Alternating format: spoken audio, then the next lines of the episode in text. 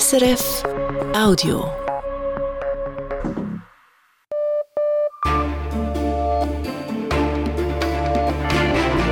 Radio SRF Echo der Zeit mit Ivan Lieberherr. Unsere Themen am Sonntag, dem 18. Februar. Humanitärer Notstand in Sudan. Wegen des blutigen Konflikts sind Millionen Menschen auf der Flucht. The situation is quite difficult at the moment. So there is really a very poor access to healthcare, to water.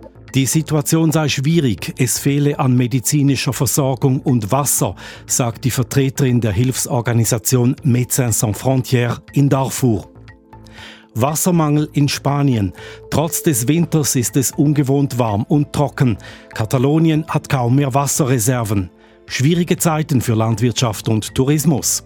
Hoteliers wollten Wasser für Pools in Frankreich kaufen, dann mit Tanklastern über die Pyrenäen fahren. Da hat die Regionalregierung gesagt, nee, das geht nicht. Sagt die Journalistin Julia Macher in Barcelona. Das Gespräch über Ursachen und Folgen der Wasserknappheit.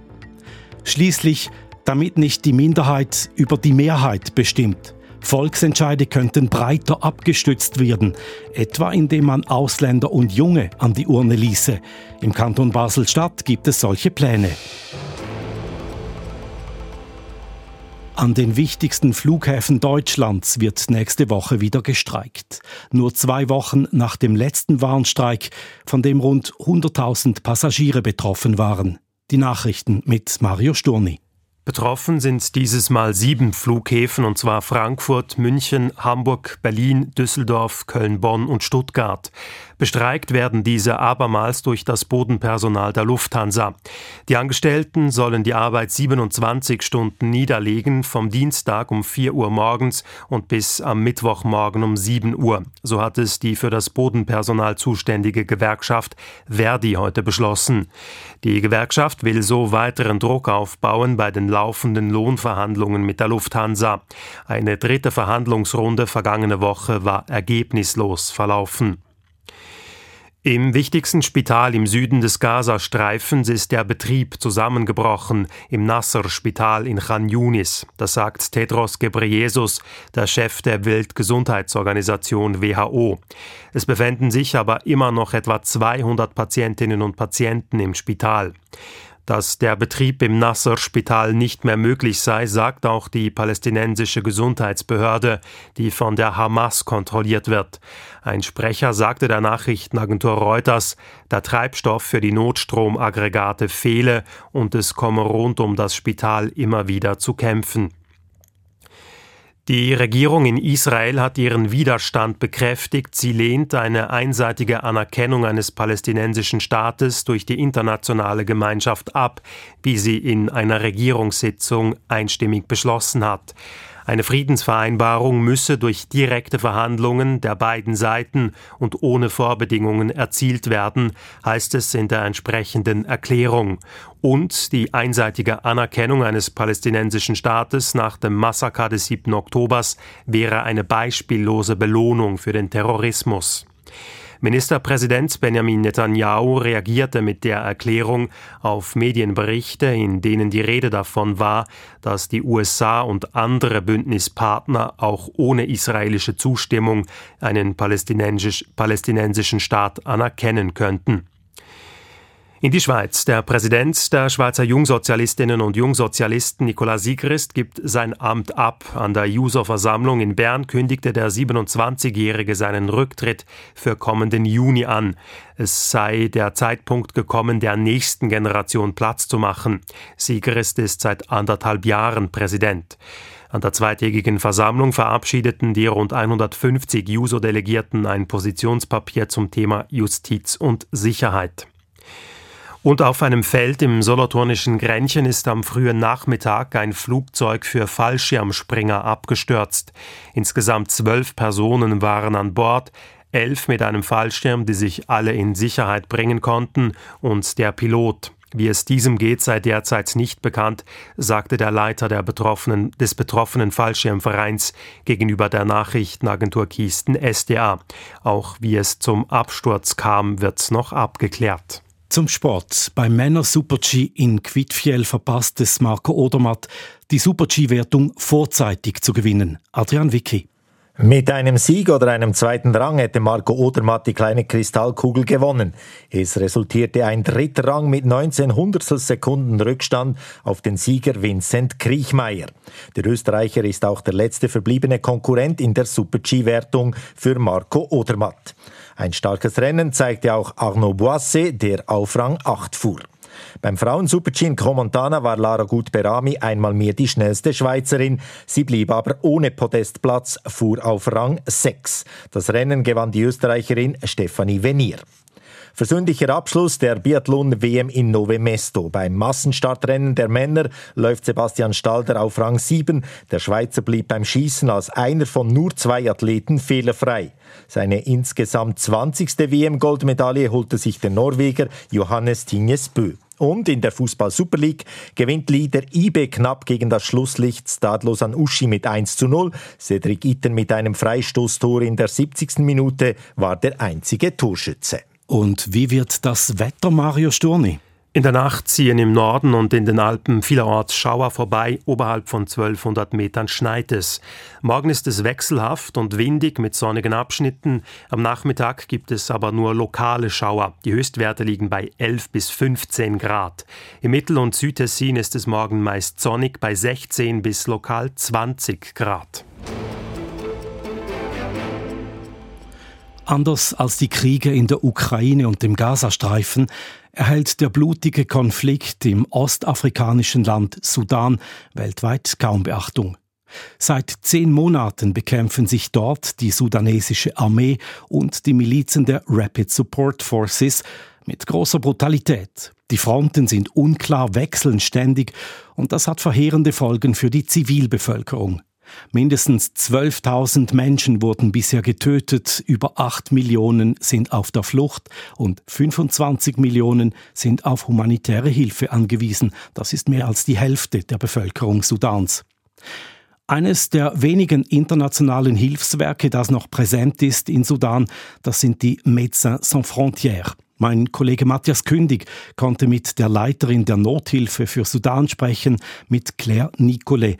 Sie ist derzeit in Al-Fashir im Norden Darfurs, wo sich auch eines der größten Lager für intern Vertriebene befindet, das Camp Samsam. Dort befinden sich rund 450.000 Vertriebene. Claire Nicolet, können Sie mir die aktuelle Situation im Flüchtlingslager Samsam beschreiben? Yes, the situation in Zamzam in uh, North Darfur is quite difficult at the moment. Uh, Die Situation im Lager Samsam im Norden von Darfur ist sehr schwierig. Jeden Tag kommen neue Flüchtlinge im Lager an. Sie sind gezeichnet von den Strapazen der Flucht. Aber auch für die, die schon länger hier sind, ist die Situation schlimm. Es gibt zu wenig medizinische Versorgung. Essen und Trinkwasser gibt es kaum noch im Lager. Die Menschen trinken deshalb verschmutztes Wasser aus Pfützen und dem Bach. Lebensmittel müssen sie auf dem Markt der nahegelegenen Stadt Al-Fashir kaufen. Die Situation ist im Moment wirklich katastrophal. Angesichts dieser Situation, wie ist der Gesundheitszustand der Menschen im Lager Samsam? Der Gesundheitszustand der Menschen ist schlecht. Die Gesundheitsstation, die wir im Lager betreiben, ist vollkommen überfordert. Die Sterblichkeitsrate im Lager ist sehr hoch. Sie ist mehr als doppelt so hoch wie während sonstigen Krisensituationen und zehnmal höher als unter normalen Lebensbedingungen. Wir schätzen, dass im Lager alle zwei Stunden ein Kind stirbt. Auch die Mangelernährung ist unglaublich hoch. 40 Prozent der Kinder und der schwangeren Frauen sind stark unterernährt. Das ist die Folge davon, dass es im Lager kein Essen gibt. Welche medizinische Versorgung können Sie derzeit für die Menschen im Lager noch leisten? Can continue with the general consultation. Uh, we've also uh, referred system to uh, El Fashir. Wir bieten weiterhin allgemeine Untersuchungen an.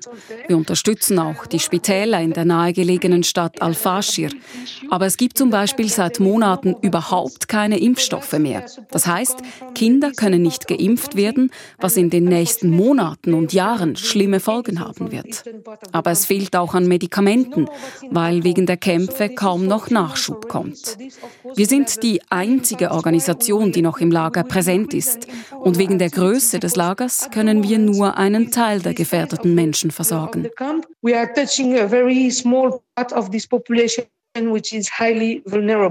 Gleich nach dem Ausbruch der Kämpfe vor etwa neun Monaten haben UNO-Organisationen wie das Welternährungsprogramm ihre Arbeit im Lager eingestellt.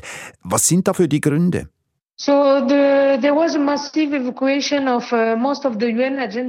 Wegen der Kämpfe haben sich im letzten Mai die UNO-Organisationen und die großen internationalen Hilfswerke aus dieser Region hier zurückziehen müssen. Seither sind nur wenige zurückgekehrt.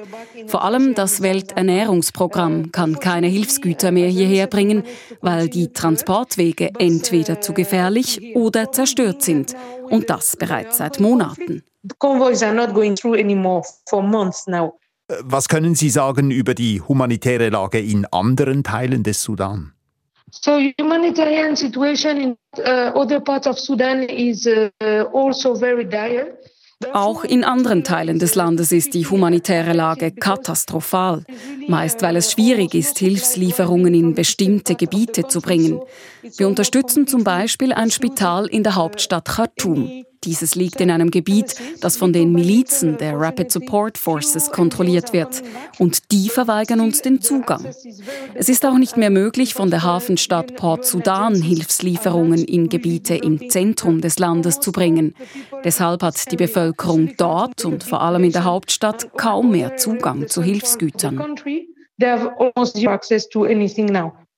Laut der UNO bräuchte sie alleine für die grundlegende Nothilfe etwa 4 Milliarden Franken. Aber bisher gibt es erst Zusagen für 40 Prozent dieser Summe. Was sind die Folgen, wenn weitere Hilfe ausbleibt? Es ist schrecklich, dies zu sagen, aber es werden noch viel mehr Menschen deswegen sterben, weil sie kein Essen und keine medizinische Versorgung bekommen. Wenn die internationale Gemeinschaft jetzt nicht entschieden reagiert auf die Not im Sudan, wird die Sterblichkeit weiter stark ansteigen. Die Menschen werden nicht nur an Hunger sterben, sondern auch an Krankheiten wie Malaria oder Masern. Wir werden katastrophale Zustände sehen, nicht nur in Darfur, sondern im ganzen Land. We will really see catastrophic situation in, in Darfur and in also Darfur. Sagt Claire Nicolet. Sie leitet die Nothilfe für Sudan der Médecins Sans Frontières. Sie ist derzeit im Flüchtlingslager Samsam im Norden Darfurs. Weil es in Sudan derzeit keine funktionierenden Internetverbindungen gibt, hat Matthias Kündig das Gespräch über eine wackelige Satellitenverbindung geführt.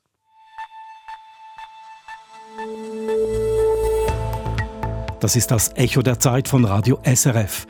Hier geht's weiter mit der Münchner Sicherheitskonferenz, an der augenfällig wird, wie sehr die Welt aus dem Takt geraten ist mit dem Wassermangel in Spanien, der dramatische Folgen hat, etwa für Landwirtschaft und Tourismus, und mit der Frage, wie Volksentscheide breiter abgestützt werden könnten.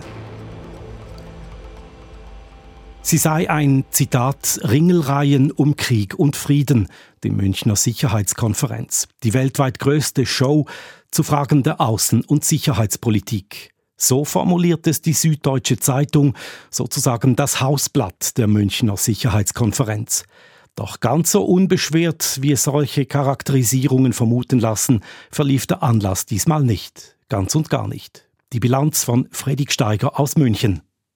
Leitsprüche für internationale Spitzentreffen klingen in der Regel positiv. Irgendwas mit Zukunft und Zuversicht und Fortschritt. Das Motto der Münchner Sicherheitskonferenz hingegen lautete diesmal Lose-Lose. Zwar mit einem Fragezeichen versehen, aber es ging halt doch um frustrierende Auswegslosigkeit. Das sicherheitspolitische Spitzentreffen wurde gleich mehrfach überschattet. Durch den Tod Alexei Nawalnys, durch den Fall der ukrainischen Kleinstadt Avdivka und durch die Bestätigung, dass sich Israel auch weiterhin nicht mit einer Zwei-Staaten-Lösung befassen mag. Zudem irrlichterte das Gespenst von Donald Trump durch den Konferenzort den bayerischen Hof. Manche versuchen zwar, Trump zu verharmlosen. Was er jetzt sage, sei Wahlkampfgetöse. Würde er im November erneut gewählt, käme es halb so schlimm. Weder würde er die Europäer den Russen zum Fraß vorwerfen, noch einen Schulterschluss eingehen mit den Autokraten dieser Welt. Hoffen darf man immer. Doch die Erfahrungen aus Trumps erster Präsidentschaft legen andere Schlüsse nahe. Er hat den Westen und die demokratische Welt geschwächt. Nichts spricht dafür, dass der 77-Jährige seither außenpolitisch erwachsen geworden ist. Umso weniger als Trump eine verbreitete Stimmung aufnimmt. Den Amerikanern ist die Welt zu viel geworden. Angesichts der schwierigen Lage der Ukraine waren in München drei Tage lang Durchhalteparolen zu hören, wie schon vor einem Jahr. Bloß klangen sie damals glaubwürdiger. Der ukrainische Präsident Volodymyr Zelensky mochte noch so betonen, es gehe nicht nur um die Ukraine, es gehe um die freiheitlich-demokratische Weltordnung. Recht hat er. Und es muss zu denken geben, wenn eine Realpolitikerin wie die estnische Regierungschefin Kaja Kallas und nicht nur sie sich an die 1930er Jahre erinnert fühlt. Fakt ist, dass der Westen jetzt aufrüstet. Frieden schaffen durch Waffen ist auf einmal wieder ein breit akzeptiertes Prinzip. Dass Europa sich in absehbarer Zeit allein auch ohne die USA verteidigen könnte, bleibt gleichwohl Illusion. Und alle Aufrüstung nützt wenig, wenn die Bereitschaft fehlt, sich nötigenfalls für seine Partner einzusetzen, tatsächlich Krieg zu führen und eigene Opfer in Kauf zu nehmen. Das glaubwürdig zu vermitteln, gelingt dem Westen nicht. Wohl aber Akteuren wie Russland, China, Iran oder Nordkorea und allen möglichen anderen Potentaten, die im Schatten der Schlagzeilen Kriegspläne aushecken oder gar umsetzen, wie Aserbaidschan gegen Armenien. Die Münchner Sicherheitskonferenz zeigte zudem den Graben zwischen dem Westen und weiten Teilen der Welt. Für westliche Spitzenpolitiker dominiert derzeit der Ukraine-Krieg alles. Alle anderen redeten fast nur über den Gaza-Krieg. Man spricht also nicht bloß eine andere Sprache, sondern auch nicht über dieselbe Sache. Die Welt ist aus dem Takt geraten. Christoph Heusgen, der Vorsitzende der Münchner Sicherheitskonferenz, rief dazu auf, trotz des selbstgewählten Lose-Lose-Mottos nach Silberstreifen zu suchen. Das war schwierig. Es sieht derzeit nicht gut aus für den Westen und für dessen Werte. Fredrik Steiger. Jetzt, mitten im Winter, ist es in Teilen Spaniens außergewöhnlich warm und trocken, besonders in Katalonien und in der Metropole Barcelona im Nordosten des Landes. In den Stauseen sind kaum mehr Reserven vorhanden. Der Wasserverbrauch wird deshalb rigoros eingeschränkt. Die Journalistin Julia Macher in Barcelona hat mir heute Nachmittag die Lage so beschrieben. Also was Dauer, Intensität und Größe des betroffenen Gebiets betrifft, da kann man wirklich von Jahrhunderttrockenheit sprechen. So eine lange, große Dürre gab es nicht. Sie betrifft sechs Millionen Menschen hier, 200 Kommunen, darunter auch Barcelona. Und erstmals, und das ist das Neue, ist da Wasserverbrauch da limitiert. 200 Liter pro Einwohner und Tag. Es ist jetzt nicht das, was eine Person im Haushalt verbraucht, sondern es ist eine Kennziffer sehr von der Kommune ab. Hier in Barcelona liegt der Verbrauch bei 173 Litern. Man merkt also relativ wenig im Alltag davon. Aber in anderen Orten wird nachts zum Beispiel das Wasser abgestellt oder in Begur, dem Ferienort an der Costa Brava, wo es besonders viele Zweitresidenzen und Ferienhäuser mit Pool gibt. Da hat man bei manchen Großverbrauchern jetzt Limiter an die Leitungen gesteckt, damit die eben nicht ihre Gärten gießen können oder ihre Pools befüllen können. War dieser Notstand nicht absehbar? Gerade in der Region um Barcelona regnet es ja schon seit drei Jahren sehr wenig. Ja, er war erwartbar und er ist auch in gewisser Weise eingepreist gewesen. Also dieser Notstand, das ist jetzt die letzte Stufe des Dürreplans der Regionalregierung und dieser Dürreplan ist seit September 21 in Kraft. Wo sehen Sie denn die Ursachen für diesen Wassernotstand? Also einmal ist es natürlich klimawandelbedingt. Das Wetter hat sich geändert. Es gibt einfach weniger Niederschläge, aber es kommen auch strukturelle Ursachen dazu. Einmal wirklich die Infrastruktur. Die Leitungen lecken zum Teil. Es gibt veraltete Kanalsysteme, gerade in kleinen Ortschaften. Hier in Katalonien geht man davon aus, dass ungefähr ein Viertel des Trinkwassers dadurch verloren geht. Es gibt aber auch Kritik von Umweltorganisationen wie Greenpeace oder der Plattform Aigua es wieder. Die sehen die Gründe für das schlechte Wassermanagement auf einer größeren Ebene. Sie kritisieren, dass eben die spanische Wirtschaft auf zwei Zweige gesetzt hat, die besonders viel Wasser benötigen, auf die Landwirtschaft und auf den Tourismus. Und da hat man eben sehr, sehr lange, jahrzehntelang auf technologische Lösungen gesetzt, um mehr Wasser zu erzeugen, Stauseen, Entsalzungsanlagen und so weiter. Man hat quasi das Wasserangebot erhöht, das hat die Nachfrage erhöht. Agrarwirtschaft, Tourismus sind gewachsen und jetzt ist man an einem Punkt angelangt, wo es einfach nach Auffassung von vielen Umweltorganisationen nicht weitergehen kann. Die Landwirtschaft ist sehr wasserintensiv. Angesichts des Klimawandels muss Spanien wohl auch in Zukunft mit langen Trockenheitsperioden rechnen. Ist man da vorbereitet? Richtig vorbereitet ist man nicht. Und ich glaube, die spanische Landwirtschaft steht jetzt wirklich an einem Scheideweg. Man muss sich mal einfach vor Augen führen, dass 80 Prozent der Agrarflächen in Spanien künstlich bewässert werden. Dieses System wurde zwar modernisiert, in den 90er Jahren hat man fast überall Tröpfchenbewässerungen eingeführt, aber dann oft mit dem Ergebnis, dass mit dem ja, gleichen Wasser die doppelte Fläche bewässert wurde oder zwei Ernten im Jahr eingefahren wurden.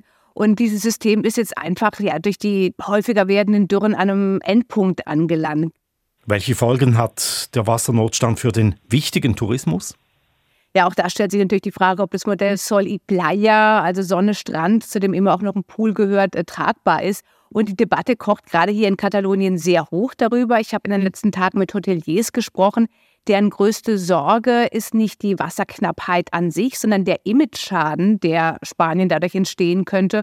Und dieser Sektor sucht jetzt verzweifelt nach Lösungen. Man kann es vielleicht auch kreativ nennen. Ein paar Hoteliers wollten Wasser für Pools in Frankreich kaufen, dann mit Tanklastern über die Pyrenäen fahren. Da hat die Regionalregierung gesagt, nee, das geht nicht. In Lloret de Mar haben sich Hoteliers jetzt zusammengetan, um eine eigene Entsalzungsanlage zu kaufen, also finanziert aus eigener Tasche. Dafür gibt es noch keine Genehmigung. Letztlich wird es bei diesen Debatten immer darum gehen, wer hat das erste Zugriffsrecht auf das Wasser, die Bevölkerung, der Tourismus, die Landwirtschaft und wie wird das untereinander geregelt. Welchen Stellenwert hat diese Frage, der Wassernotstand in der spanischen Politik? Also es ist ein Thema, was die Politik auch immer mehr beschäftigt. Letztes Jahr hat die Regierung den Wasserwirtschaftsplan überarbeitet. 6,6 Milliarden Euro sollen in den nächsten Jahren in Reparaturen von Infrastruktur fließen. Die Abwasseraufbereitung soll verbessert werden, die Nutzung effizienter werden. Vor allem die Aufbereitung von Wasser, also die Wiederverwendung von gereinigtem und aufbereitetem Abwasser, ist ein großes Thema. Da soll das Budget erheblich aufgestockt werden. Erstmals wurde auch für alle Flussgebiete so ein ökologisches Minimum festgelegt. Also das ist ein Mindestvolumen, unter dem ein Fluss oder ein Stausee nicht mehr industriell genutzt werden darf. Das sind wichtige Weichenstellungen, aber natürlich keine Patentrezepte für diese Konflikte, die es auch in Zukunft immer wieder geben wird beim Verteilungskampf ums Wasser. Sagt die Journalistin Julia Macher in Barcelona.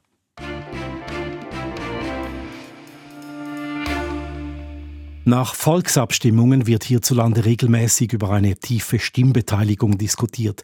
Denn längst nicht alle, die in der Schweiz mitbestimmen könnten, tun dies auch. Doch wie viele dürften effektiv an die Urne? Abzüglich Minderjährige, Ausländerinnen und Menschen mit geistiger Behinderungen sind auf Bundesebene rund 60 Prozent der Wohnbevölkerung stimmberechtigt. In Kantonen mit einem hohen Ausländeranteil liegt dieser Wert aber einiges tiefer. In Basel-Stadt könnte sogar bald eine Minderheit entscheiden. Der Stadtkanton hat den tiefsten Anteil Stimmberechtigter schweizweit. Zwar gibt es verschiedene Bestrebungen, um den Kreis jener zu erweitern, die an die Urne dürfen. Ob diese durchkommen, ist aber fraglich. Simon Weber berichtet. Auf dem Höhepunkt punkto Stimmberechtigte war Basel-Stadt vor 25 Jahren. Damals wurde das Stimmrechtsalter von 20 auf 18 Jahre gesenkt und gut zwei Drittel der Bevölkerung durften mitbestimmen. Seither ging dieser Anteil stetig zurück, wegen der Zuwanderung, wie die Basler Politologin Eva Gschwind sagt, sie hat die Zahlen untersucht. Auch in Basel-Stadt nahm der Anteil der Ausländerinnen und Ausländer stark zu, auf aktuell gut 38 Prozent, während die Einbürgerungen mit dieser Entwicklung eben bei weitem nicht Schritt halten konnten. Einen noch höheren Ausländeranteil als Basel hat Genf. Trotzdem hat der Westschweizer Stadtkanton prozentual mehr Stimmberechtigte. Genf hat einerseits Menschen mit geistiger und psychischer Behinderung das Stimmrecht gegeben und lässt andererseits Auslandschweizerinnen und Schweizer kantonal mitbestimmen. Damit hat Genf rund 33.000 importierte Stimmberechtigte, wenn man dem so sagen will. Ohne sie läge der Anteil Stimmberechtigter in Genf bereits um einiges unter 50 Prozent. In knapp der Hälfte der Kantone können Auslandschweizer auf kantonaler Ebene wählen und abstimmen, nicht aber in Basel. Noch 50,5 Prozent der Bevölkerung dürfen derzeit in Basel an die Urne.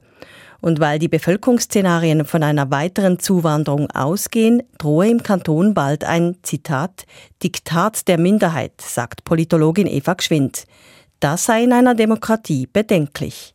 Wenn immer weniger Menschen mitbestimmen können, dann ist das staatliche Handeln einfach weniger breit abgestützt. Und das verringert dann tendenziell auch die Akzeptanz für Entscheide und die Gefahr für äh, Politikverdrossenheit steigt. Wenn weniger als die Hälfte mitbestimmen könnte, wäre das ein Rückfall in Zeiten vor dem Frauenstimmrecht, so geschwind. Ändern würde sich die Situation in Basel nur, wenn die Mitbestimmung geöffnet wird. Und da gibt es aktuell verschiedene Bestrebungen. Im Frühling entscheidet das Basler Parlament über ein Stimm- und Wahlrecht für Ausländerinnen und Ausländer, die fünf Jahre im Kanton wohnen und eine Niederlassungsbewilligung haben. Das Potenzial wäre groß, sagt Geschwind.